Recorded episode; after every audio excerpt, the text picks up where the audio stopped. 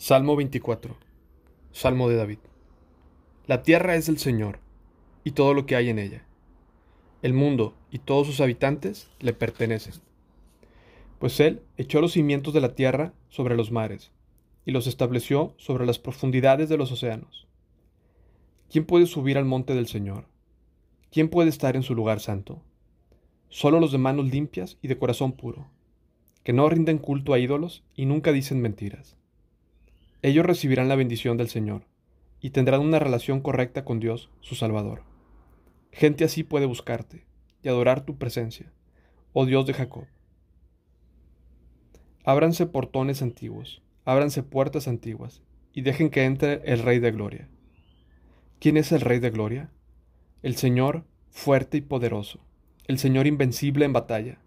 Ábranse portones antiguos, ábranse puertas antiguas, y dejen que entre el Rey de Gloria. ¿Quién es el Rey de Gloria? El Señor de los ejércitos celestiales. Es el Rey de Gloria.